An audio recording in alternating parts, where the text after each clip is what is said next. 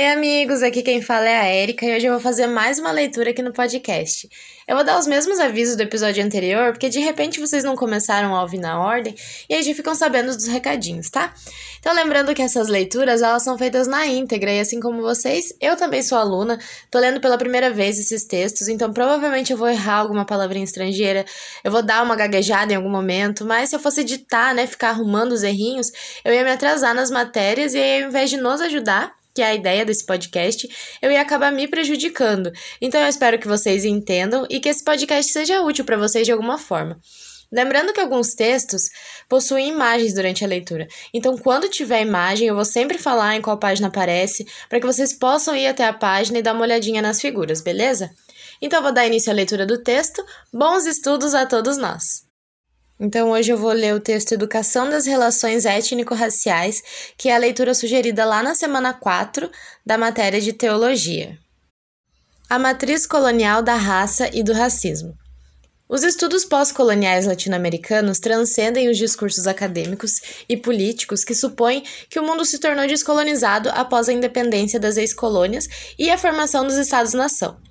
Tais estudos surgem nas Américas, nos pensamentos e nas práticas sociais indígenas e afro-caribenhos, dialogando com os movimentos de descolonização na Ásia e na África.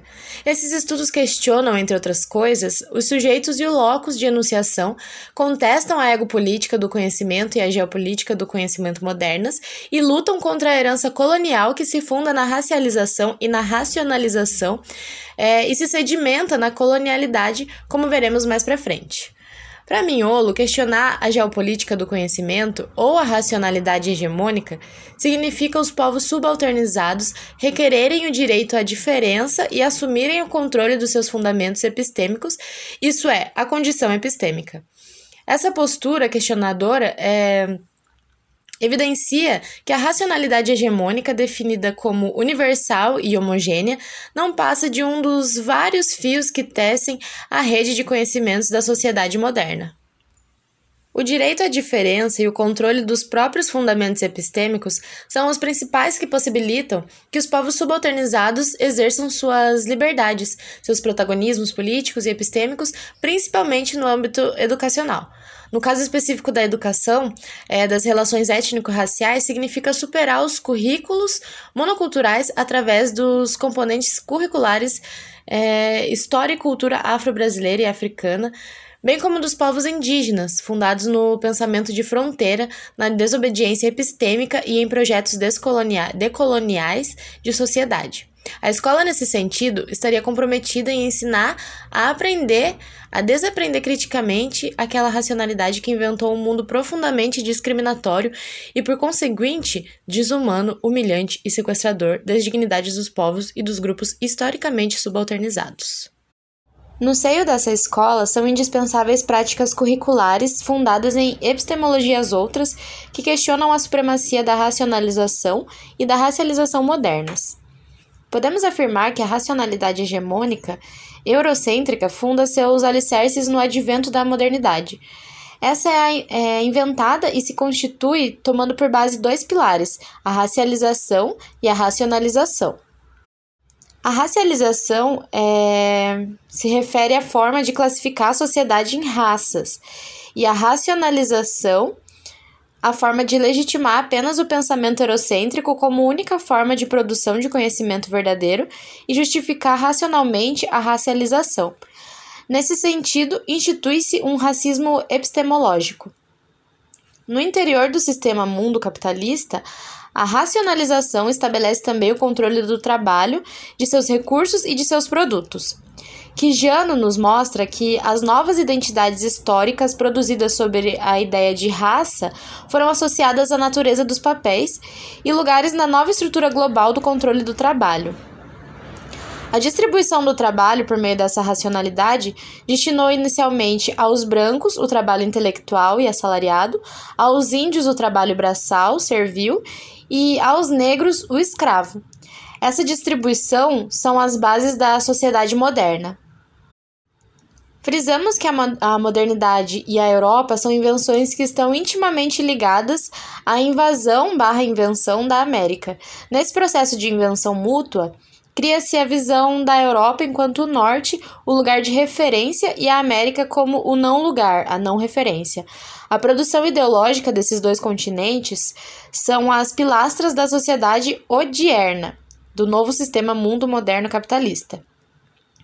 Assim, os autóctones americanos e caribenhos, bem como os que foram trazidos através da diáspora africana, passam a representar os que não são e, consequentemente, como vivem, o que pensam e o que produzem é tomado como senso comum e de pouco prestígio, é, sem validade epistêmica, cultural e política. Isso é, institucionaliza-se o silenciamento territorial, étnico, político e epistemológico consolidando-se quem não pode ser, ser e produzir cultura e conhecimento válidos, estabelecendo-se a egopolítica do conhecimento, que é quem produz, e a geopolítica do conhecimento, que é onde produz. Dessa forma, o sistema mundo moderno capitalista se alicerçou na lógica da regulação, da classificação e da exclusão de territórios, de povos, de sujeitos e de conhecimentos. Uma regulação baseada na relação de poder da subordinação de continentes, de raças, de etnias, de identidades e de epistemologias, classificando-os entre norte e sul, centro e periferia, superior e inferior, civilizado e selvagem, científico e senso comum. Tal classificação estabelece os níveis de exclusão dos territórios, é, dos povos, dos grupos, das culturas e dos conhecimentos. Salientamos que os processos de regulação, de classificação e de exclusão não são lineares e estáticos. Por exemplo, a classificação entre centro e periferia não se dá numa relação dicotômica. No centro há periferias e nessas há centros, como também a relação entre centros e periferias não são lineares e estáticas. Então, para compreendermos como se forjou e se sustenta o sistema mundo moderno capitalista, é mister apresentarmos a distinção entre colonialismo e colonialidade. O colonialismo foi um padrão de dominação e de exploração que exercia o controle da autoridade política, dos recursos de produção e do trabalho de uma determinada população com identidades diferentes e situados em jurisdição territorial diferente, mas ainda não representava necessariamente relações racistas de poder. Já o colonialismo era inicialmente uma relação política e econômica na qual a soberania de uma nação é subjugada por outra. O colonialismo forja em seu bojo a colonialidade. Esta consolida, é, consolida um padrão de poder que não se restringe às relações formais de dominação de um povo sobre outro, como ocorrera no início do colonialismo, mas intenciona afirmar os pilares da racialização e da racionalização ao estabelecer e universalizar a hierarquização dos sujeitos, dos conhecimentos e das relações de trabalho para responder ao mercado capitalista. Então a gente pode dizer que a colonialidade se inicia no colonialismo, mas não finda com ele, ao contrário, né, ganha força e fôlego mesmo com o processo de descolonização. Assim, a colonialidade não acaba com o fim do colonialismo, porque o padrão de poder estabelecido com ela se mantém vivo até os dias atuais, como a gente pode observar nos currículos escolares que tomam a história da Europa como história universal, é, no padrão de beleza hegemônico, que compromete a autoimagem daqueles e daquelas né, que não possuem os traços fenotípicos europeizados, é, no conhecimento considerado válido, é, científico, barreirocêntrico, e no considerado senso comum, que são os saberes dos povos indígenas, africanos e de todas as outras partes do mundo que não estejam baseados na racionalidade científica europeia entre outros vários aspectos da vida moderna. Então, compreendemos que a colonialidade atua sobre diversas dimensões do colonizado, por isso que Jano e autores como Mignolo e Walsh apresentam-na a partir de quatro eixos: colonialidade do poder, do saber, do ser e da natureza. Esses eixos possuem sentidos sociais, culturais, epistêmicos, existenciais e políticos. Eles atuam de maneira a afirmar e a celebrar os sucessos epistêmicos europeus, ao passo em que silenciam, negam e rejeitam outras formas de racionalidade e de história. É, para os objetivos desse texto, nos atentaremos à colonialidade do poder e à colonialidade do ser, por impactarem diretamente na construção do racismo. A colonialidade do poder impõe a noção de raça como objetivo de afirmar a hegemonia europeia, convertendo-se, de acordo com Quijano, no primeiro critério para a distribuição da população mundial nos níveis, lugares e papéis na estrutura de poder da nova sociedade. Isso quer dizer que hierarquizou e localizou os grupos humanos dentro de uma lógica eurocentrada, branca, patriarcal, cristã e etc., é, da civilização ocidental, pretensamente universal e profundamente monotópica. E nessa lógica, os nativos da América e os sequestrados da África foram classificados como inferiores em relação aos brancos do velho continente. E essa, é, essa hierarquia, na lógica eurocentrada, era encarada como a ordem natural das coisas. É no século XVIII que essa lógica tem seu apogeu, onde a cor da pele foi considerada como um critério fundamental e levou à classificação da espécie humana em três raças: branca, negra e amarela. No século XIX, acrescentou-se ao critério da, da cor outros critérios morfológicos, tais como a forma do nariz, dos lábios, do queixo, é, do formato do crânio e o ângulo facial, é, é, para aperfeiçoar a classificação. Tais critérios tornavam cada vez mais a classificação humana natural e camuflavam sua condição de ser, de fato, socialmente construída. E somente no século XX, com os avanços das ciências, os próprios biólogos, geneticistas, cientistas da biologia molecular e da bioquímica chegaram à conclusão de que raça não é uma realidade biológica, mas um conceito inoperante para explicar a diversidade humana e para dividi-la em raças é, estanques. Ou seja, a própria racionalidade científica afirma que as raças humanas não existem. Então, apesar de ser contestada sua cientificidade, a ideia raças permanece com a função de ratificar o poder do colonizador.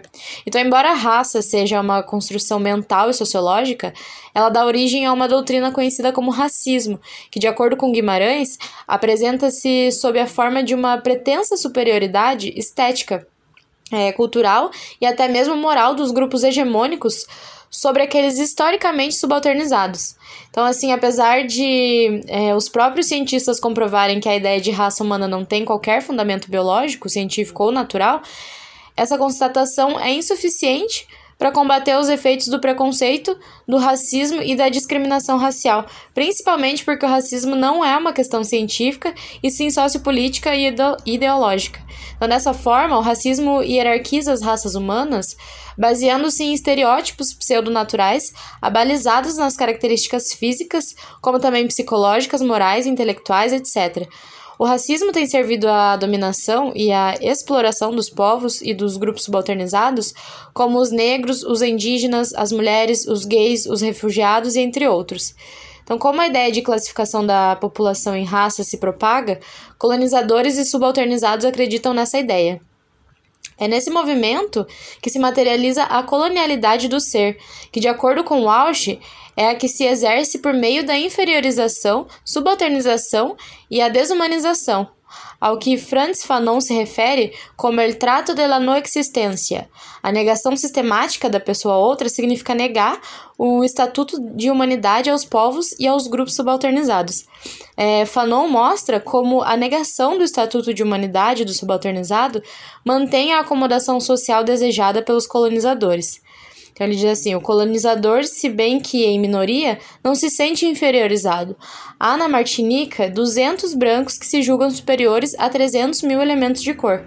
Na África do Sul devem existir 2 milhões de brancos para aproximadamente 13 milhões de nativos e nunca passou pela cabeça de nenhum nativo se sentir superior a um branco minoritário.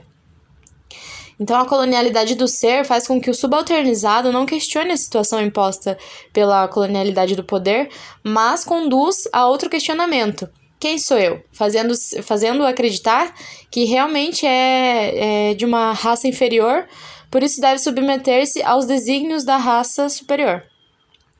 A negação da pessoa outra se estende ao seu território e à sua cultura. Por isso, o racismo é mais que subalternizar o sujeito individual, é desqualificar tudo que o sujeito negado pode representar. O racismo despe o outro da condição de ser. No máximo, o outro pode imitar aquele que é, mas jamais pode vir a ser. Não tem o direito de assumir a condição de ser. Por isso, é, por isso a gente escuta, né? Aquela negra é muito bonita, parece ser branca. Aquele negro é uma pessoa boa, tem alma de branco. É, o racismo baseado na invenção da raça tem a sua matriz fundada nas relações sociais, políticas e epistemológicas regidas pela colonialidade. Assim, Mignolo chama a atenção pro fato de que a modernidade é uma.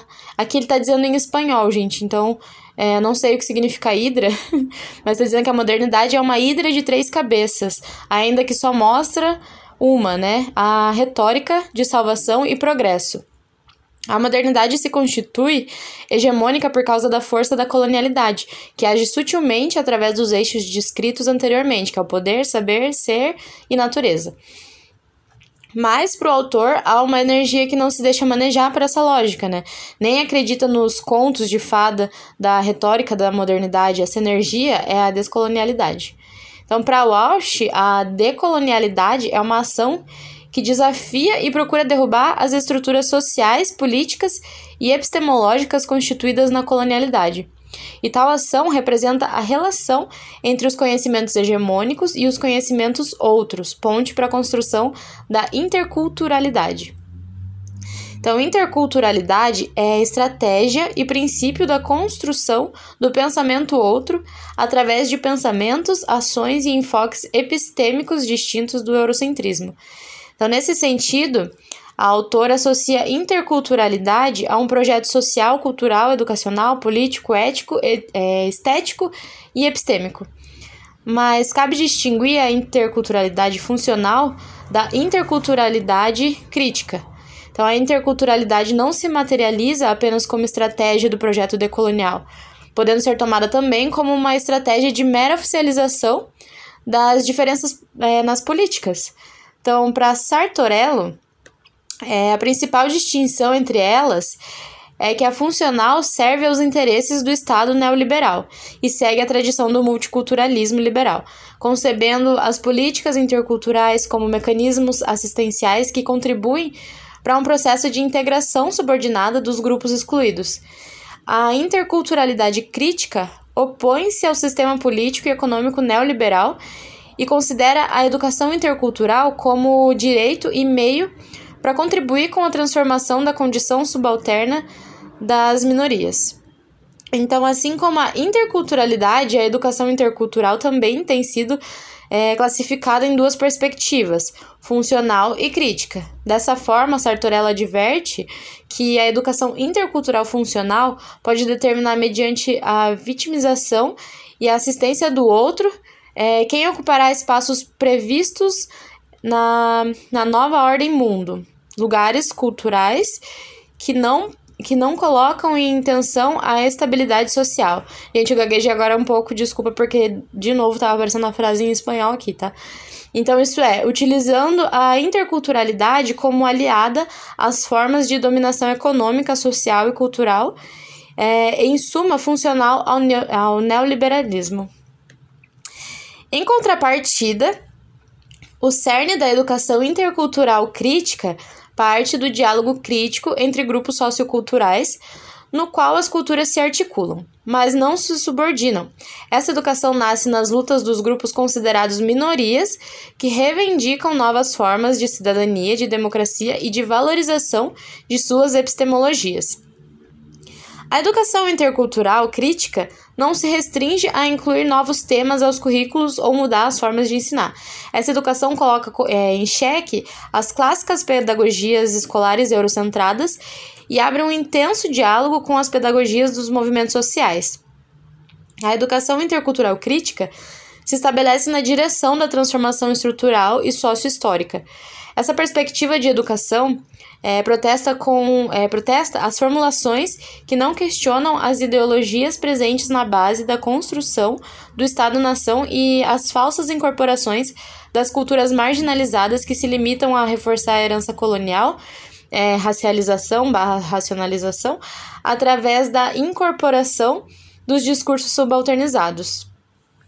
É, observamos então que a educação intercultural tem profunda ligação com a educação das relações étnico-raciais oriunda dos movimentos negros. É, tal educação orienta a pedagogia decolonial, que para Walsh ainda é um processo em marcha. Trata-se do repúdio ao que o colonialismo construiu e que a colonialidade mantém até os dias atuais, ou seja, a desumanização dos subalternizados. A pedagogia decolonial é a contraposição à geopolítica hegemônica monocultural e monorracial, porque busca visibilizar e viabilizar as lutas dos que foram silenciados através da colonialidade em seus diversos eixos. Então, a pedagogia decolonial em si já é uma pedagogia antirracista, e ambas têm suas origens nas pedagogias dos movimentos sociais, em especial dos movimentos negros.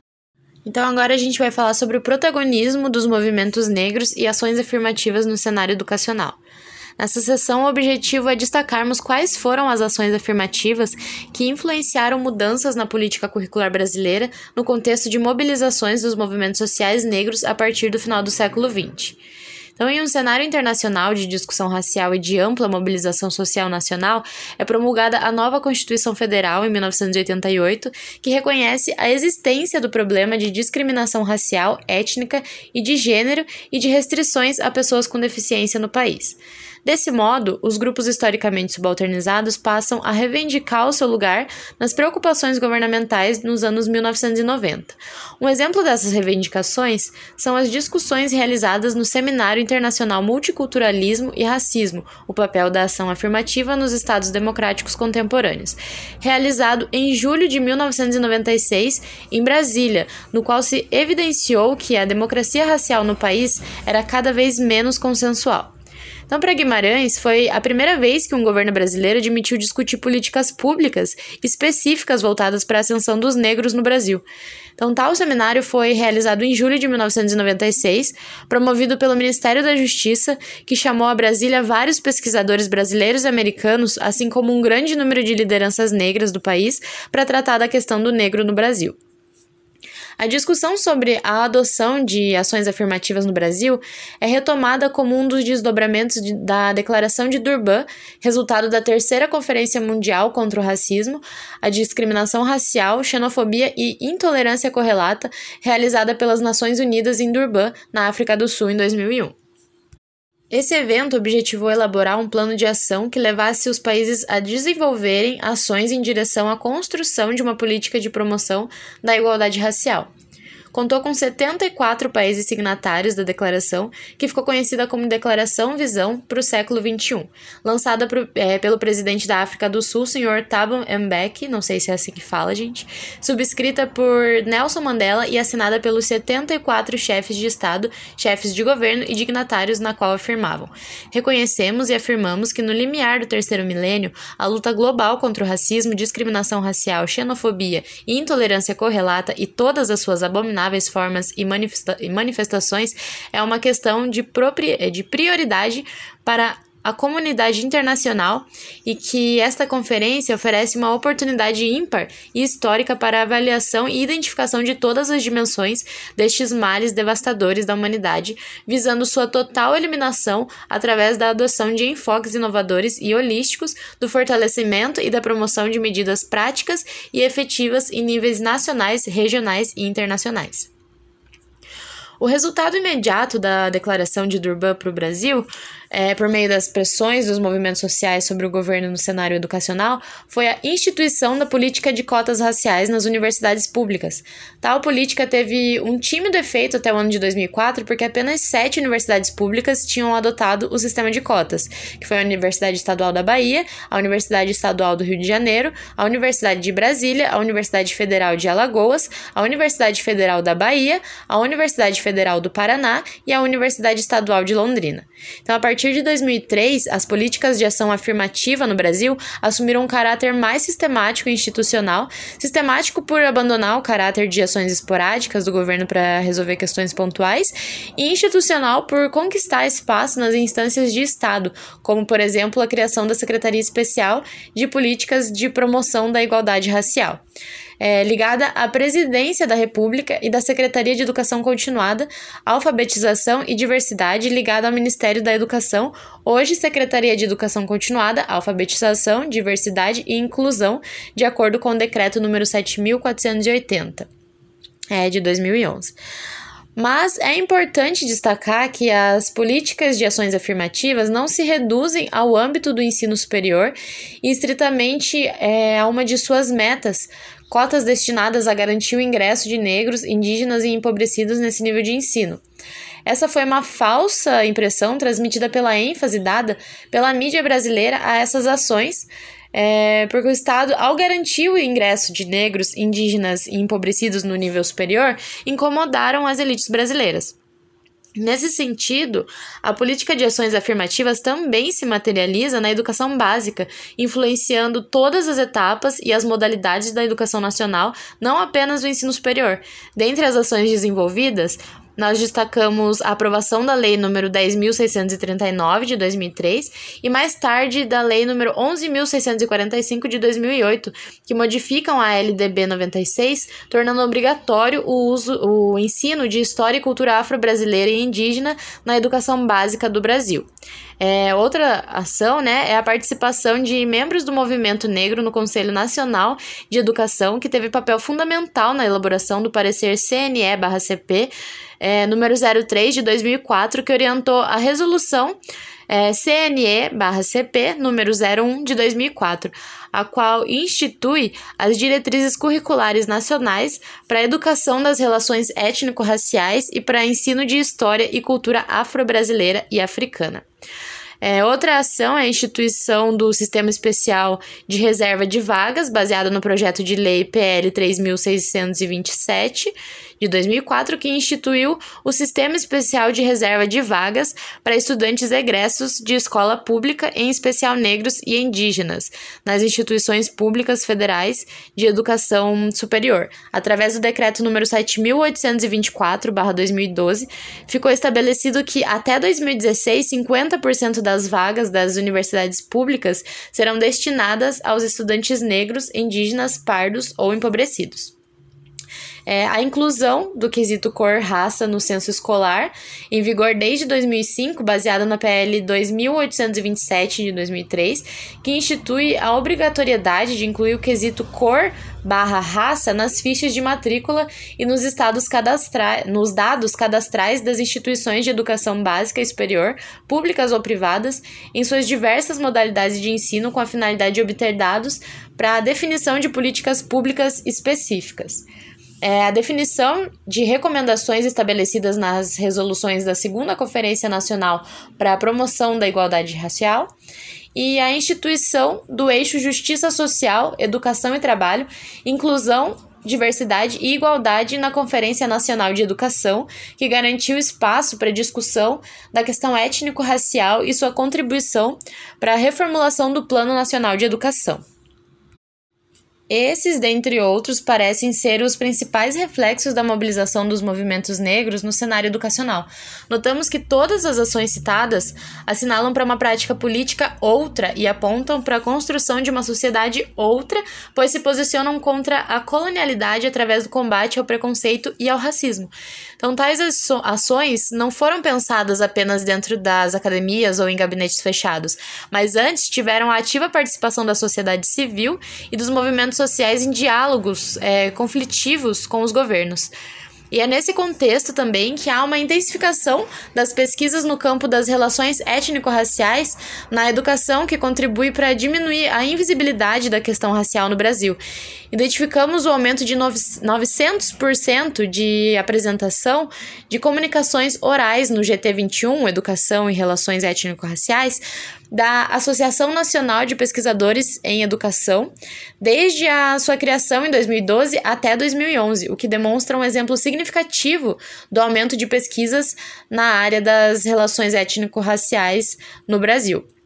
Então, assim a gente percebe que a organização de amplo debate sobre a questão étnico-racial, a pressão de diversos fóruns de militância negra, a ascensão de um governo de centro-esquerda e o é, comprometimento do país em adotar a política de ações afirmativas para corrigir e combater as distorções causadas ao longo da história, culminam em várias ações governamentais e, entre elas, na promulgação da Lei nº 10.639-2003 esse é o recorte para nossa análise, porque a promulgação da Lei 10.639-2003 reconhece e determina o conhecimento e a valorização da história e cultura dos africanos escravizados e de seus descendentes na formação da nação brasileira, bem como institui importante política curricular de combate ao racismo.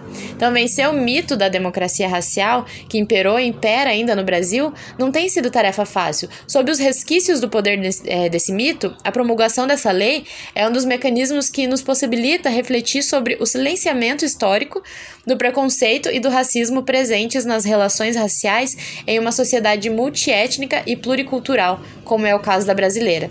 Então, para Rock, muito da história da luta contra o racismo no Brasil, desde o início do século passado, tem a ver com esse esforço de romper o silêncio envergonhado, visto por alguns como um aspecto positivo, a vergonha de ser racista, em uma sociedade que produziu fenômenos mais peculiares na história da humanidade e do racismo sem racistas. O autor destaca a luta que os movimentos sociais tiveram que enfrentar ao combater o mito da democracia racial no Brasil. É nesse sentido que a Lei nº 10.639-2003 pode ser considerada um ponto de chegada de uma luta histórica da população negra para se vir retratada com o mesmo valor dos outros povos que para aqui vieram, e um ponto de partida para uma mudança social. A mobilização negra que conduziu a esse ponto de chegada barra partida não é algo recente, principalmente se considerarmos as lutas e as formas de resistência encontradas por esses atores desde o período colonial, no contexto do escravismo e nas lutas pela liberação, libertação. Porém, é no final da década de 70 que os movimentos sociais dirigem sua atenção especificamente às questões de gênero e etnia, reivindicando o atendimento às suas necessidades e o reconhecimento de seus direitos para gozo pleno da cidadania. Entre esses direitos está o da educação das relações étnico-raciais. Então, a gente pode ressaltar que, na perspectiva sociohistórica, o direito à educação está presente na agenda do movimento negro brasileiro desde o final do século XIX e início do século XX, como destacam as pesquisas de Márcia Araújo, da Faculdade de Educação da USP, Lídia Cunha, PPGE UFPE, e Itacir Luz, PPGE UFPB. Essas pesquisas revelam que os negros ingressaram na educação formal, assumindo a condução da formação de seu povo, no caso da pesquisa de Araújo e Luz, ou frequentando uma educação de segunda na pesquisa de Cunha. Além do direito à educação, Batista mostra que os movimentos negros lutaram para desconstruir a perpetuação da desigualdade racial no sistema brasileiro de ensino, percebendo que se fazia necessário adotar políticas de formação de professores, combater as expressões de racismo nos livros e materiais didáticos e nas atitudes preconceituosas no ambiente escolar. Como um dos fatores preponderantes para a promulgação da Lei nº 10.639, Batista destaca também a participação do movimento negro unificado de Pernambuco no sentido da mobilização e da sensibilização de professores da classe política para a inclusão no currículo escolar do estudo da história do continente africano e dos africanos, além da luta dos negros no Brasil e a sua contribuição na formação da sociedade quanto aos aspectos culturais, econômicos econômicos e políticos. Então, é nesse cenário que a referida lei se insere na luta por mudanças estruturais que influenciam a política curricular, representando grande contribuição para a construção de uma educação intercultural porque podemos observar nos debates em torno da Lei nº 10.639 elementos que questionam a colonialidade em seus eixos do poder, do saber e do ser. Esses questionamentos apontam para a possibilidade de outras construções teóricas, quem sabe abrindo caminhos para uma pedagogia decolonial. E na sessão a seguir, a gente vai apresentar como essa medida de ação afirmativa a Lei nº 10.639 vem influenciando a política curricular nacional. Então, agora a gente vai falar sobre a educação das relações étnico-raciais nas diretrizes curriculares nacionais. A adoção de ações afirmativas no âmbito educacional tem influenciado os currículos escolares, coadunando com a compreensão de currículo de sacristã, em que os currículos são a expressão do equilíbrio de interesse e forças que gravitam sobre o sistema educativo num dado momento, enquanto que através deles se realizam os fins da educação no ensino escolarizado. Como vimos, os movimentos sociais pressionam e impulsionam o Estado a produzir políticas que atendam às, às demandas específicas dos grupos subalternizados, valorizando suas diferenças e identidades nas políticas curriculares. Contudo, é importante é, estarmos atentos a essas políticas, pois sua adoção não significa de imediato mudanças nas estruturas de poder, nem do Estado e nem da sociedade como um todo. Nessa ótica, o Estado pode conceber as políticas intercultural, interculturais como mecanismos assistenciais que contribuem ao processo de integração subordinada dos grupos tradicionalmente excluídos é, das políticas públicas do Estado, aproximando-se da perspectiva funcional da interculturalidade. Como exemplo, a gente pode citar o tema pluralidade cultural, que passou a integrar os currículos através do sistema dos temas transversais, como proposto pelos parâmetros curriculares nacionais, que é a sigla PCN, é, no final dos anos 90. Então, Kandal e Russo veem com desconfiança as medidas adotadas no final dos anos 80 e 90, após o reconhecimento do caráter multiétnico, pluricultural e multilingüe nas constituições de 11 países latino-americanos. Tal desconfiança se deve ao fato de que, apesar desse reconhecimento, os estados estavam comprometidos com organismos políticos neoliberais e respondiam às agendas de organismos internacionais em favor de uma globalização hegemônica. Então, vejamos. A incorporação do discurso da interculturalidade nesse contexto se dá com uma abordagem orientada a inibir conflitos explícitos ou latentes e não provocar mudanças de caráter estrutural. Então, são incorporados alguns aspectos da diversidade cultural, orientados a promover a tolerância, o respeito mútuo e maiores espaços de expressão dos diferentes grupos socioculturais, mas sempre limitada. Então, nesse sentido, a gente percebe que a inclusão do tema pluralidade cultural gera poucas mudanças no trato da questão étnico-racial por dois motivos. O primeiro motivo é que a inclusão desse tema no currículo não veio acompanhada transforma é, de transformações nas estruturas de poder do Estado, e o segundo motivo refere-se ao fato de que os PCN fazem parte de um conjunto de medidas do governo da época que respondiam à lógica neoliberal é, de alinhamento da sociedade brasileira às exigências dos países centrais. Então, nessa linha de raciocínio, a mera inclusão do tema pluralidade cultural se, restringiu à oficialização da diferença porque não provocou as mudanças estruturais necessárias para a promoção de uma educação antirracista. No entanto, a gente percebe que há contradições entre os grupos sociais e as agendas ditadas pelos organismos internacionais que o Estado brasileiro, assim como outros estados periféricos, buscava seguir, é, Silva evidencia que essa contradição gera uma tensão na construção de políticas curriculares. De um lado, há a tentativa de construção de um currículo global sob a orientação é, dos organismos mundiais, como a Unesco, a FMI, é, Banco Mundial, a OMC, tendo em vista a construção de uma identidade global do Homo econômicos. Por outro lado, ocorrem resistências à política global de currículo na tentativa de preservação das identidades locais, de construção de políticas curriculares que considerem as diferenças socioculturais dos grupos e classes constituintes das comunidades. Tais contradições evidenciam como as políticas curriculares são influenciadas pela atuação dos movimentos sociais. E é nesse conflituoso diálogo com o Estado que pode se conceber como a prática contra-hegemônica enfocada em reverter a designação de alguns conhecimentos como legítimos e universais e o rebaixamento de outros, aproximando-se da perspectiva crítica da interculturalidade como por exemplo podemos citar a Resolução CNE/CP número 1/2004, lançada com o objetivo de regulamentar a Lei número 10.639/2003, instituindo as diretrizes curriculares nacionais para a educação das relações étnico-raciais e para o ensino de história e cultura afro-brasileira e africana. Então, esse documento representa um avanço no âmbito da legislação educacional e corresponde, em certa medida, aos anseios de diversos setores da sociedade e dos movimentos negros, pois orienta, em tese, para a construção de uma pedagogia antirracista. Para Oliveira e Candal, entre os objetivos dessa resolução estão a garantia do igual direito às histórias e culturas que compõem a nação brasileira e a afirmação de que os conteúdos propostos devem conduzir à reeducação das relações étnico-raciais por meio da valorização da história e da cultura dos afro-brasileiros e dos africanos.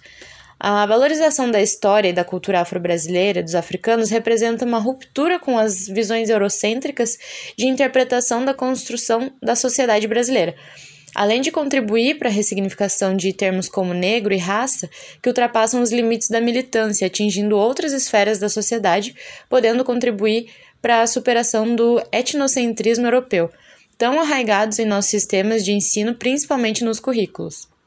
Então, na medida em que a discussão da história e da cultura afro-brasileira e dos africanos vai além dos discursos dos movimentos sociais e se tornam componentes curriculares obrigatórios, é questionado quem produz o conhecimento e quem, é, em que contexto o produz e para que o produz.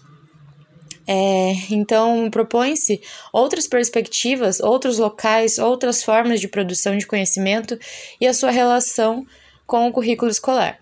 Então, assim, não se questiona apenas qual o conhecimento de referência na constituição do currículo, mas quais são as, as epistemologias negadas e quais os efeitos nocivos dessa negação no currículo, na educação como um todo e para a sociedade de modo geral.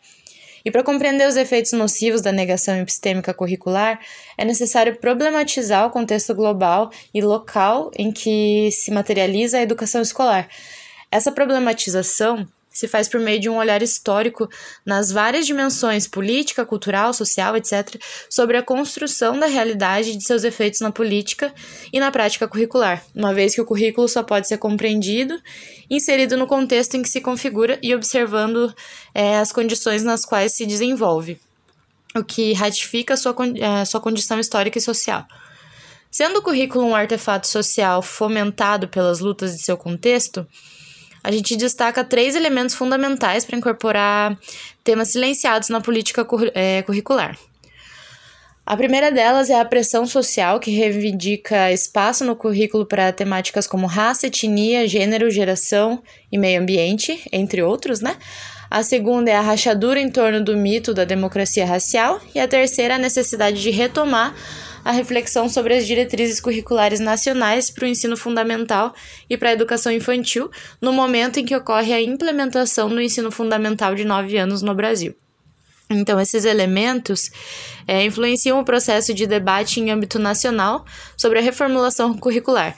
Nesse cenário, são publicados cinco cadernos, dos quais destacamos o quarto, que é Diversidade de Currículo, que discute a diversidade entendida como a construção histórica, cultural e social das diferenças.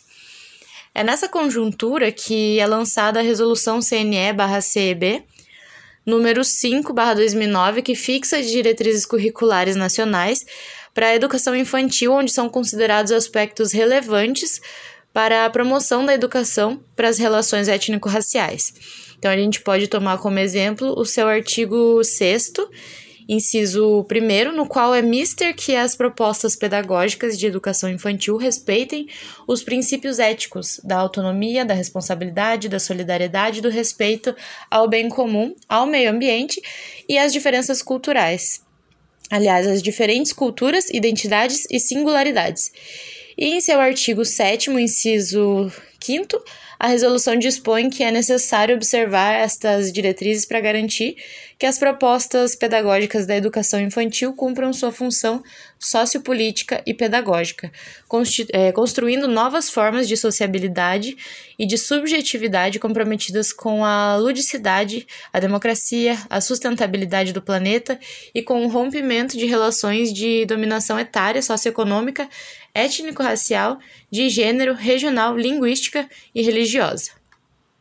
Seguindo esse enfoque, é promulgada a Resolução CNE-CEB número 4-2010, que define as diretrizes curriculares nacionais gerais para a educação básica. Nesse documento, a gente percebe que foi colocado como pressuposto a consideração sobre a inclusão, a valorização das diferentes é, diferenças e o atendimento à pluralidade e à diversidade cultural, resgatando e respeitando as várias manifestações de cada comunidade. Então, a gente destaca ainda que, em relação ao estabelecimento da Base Curricular Nacional Comum, é previsto o conhecimento do mundo físico, natural, é, da realidade social e política, é, especialmente do Brasil, incluindo-se o estudo da história e das culturas afro-brasileira e indígena. Então, a valorização das diferenças é a tônica da resolução ao estabelecer para todas as etapas e as modalidades da educação básica que as questões sobre diferença, pluralidade e diversidade cultural sejam valorizadas e atendidas.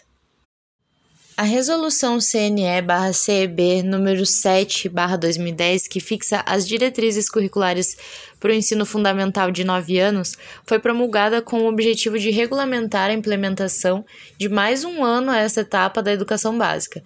Em consonância com as resoluções CNE/CP número 1/2004 e CNE/CEB número 4/2010, traz a valorização da cultura e apresenta mecanismos para a consolidação de uma educação das relações étnico-raciais, como a gente pode ver no seu artigo 15. A história e as culturas indígena e afro-brasileira, presentes obrigatoriamente nos conteúdos desenvolvidos no âmbito de todo o currículo escolar, em especial no ensino de arte, é, literatura e história do Brasil, assim como a história da África, deverão assegurar o conhecimento e o reconhecimento desses povos para a Constituição da Nação, conforme o artigo 26 da Lei nº 9.394-96, alterado pela Lei nº 11.645-2008.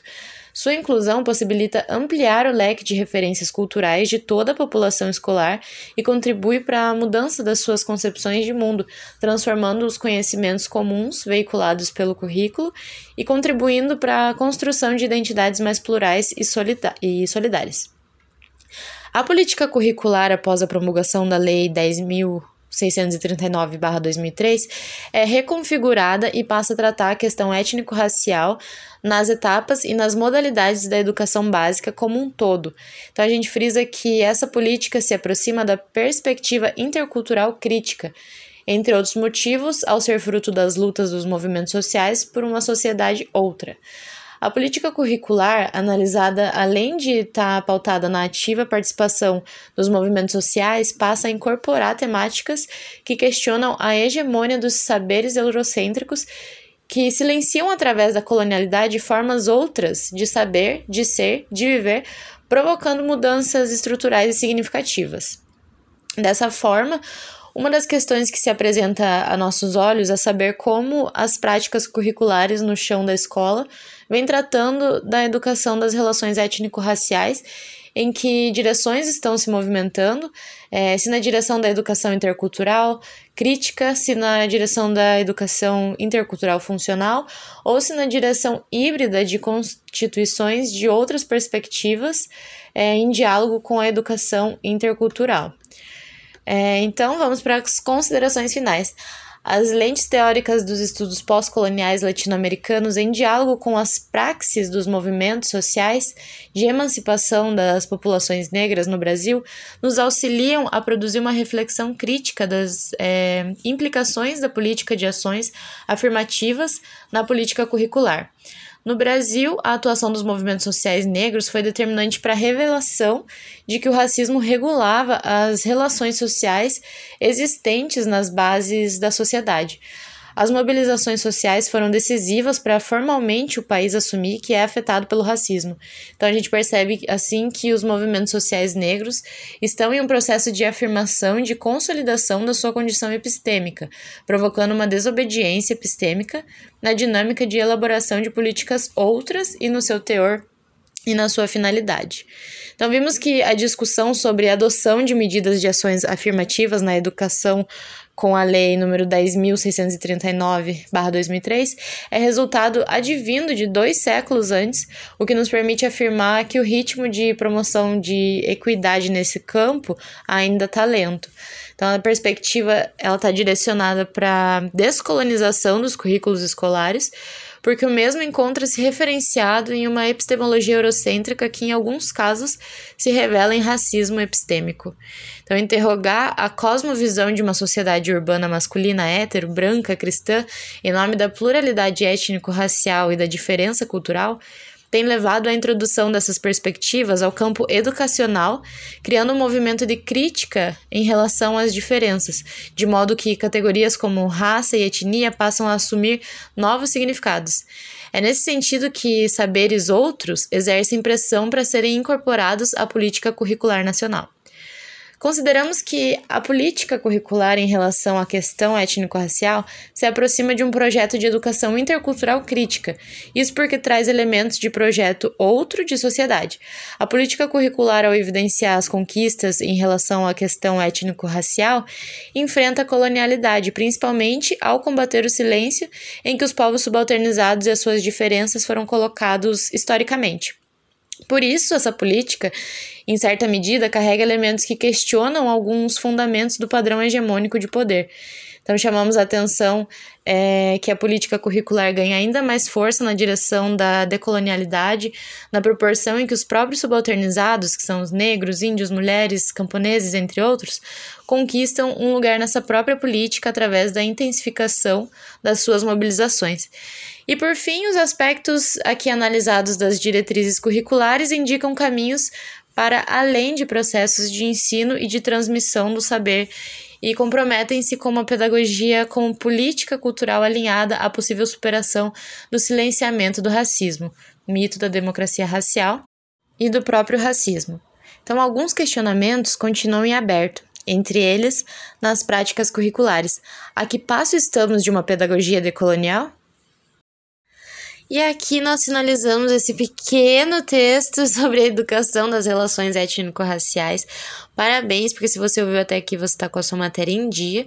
E não esqueça de marcar essa leitura como realizada lá na semana 4 da matéria de teologia. Muito obrigada e até a próxima leitura.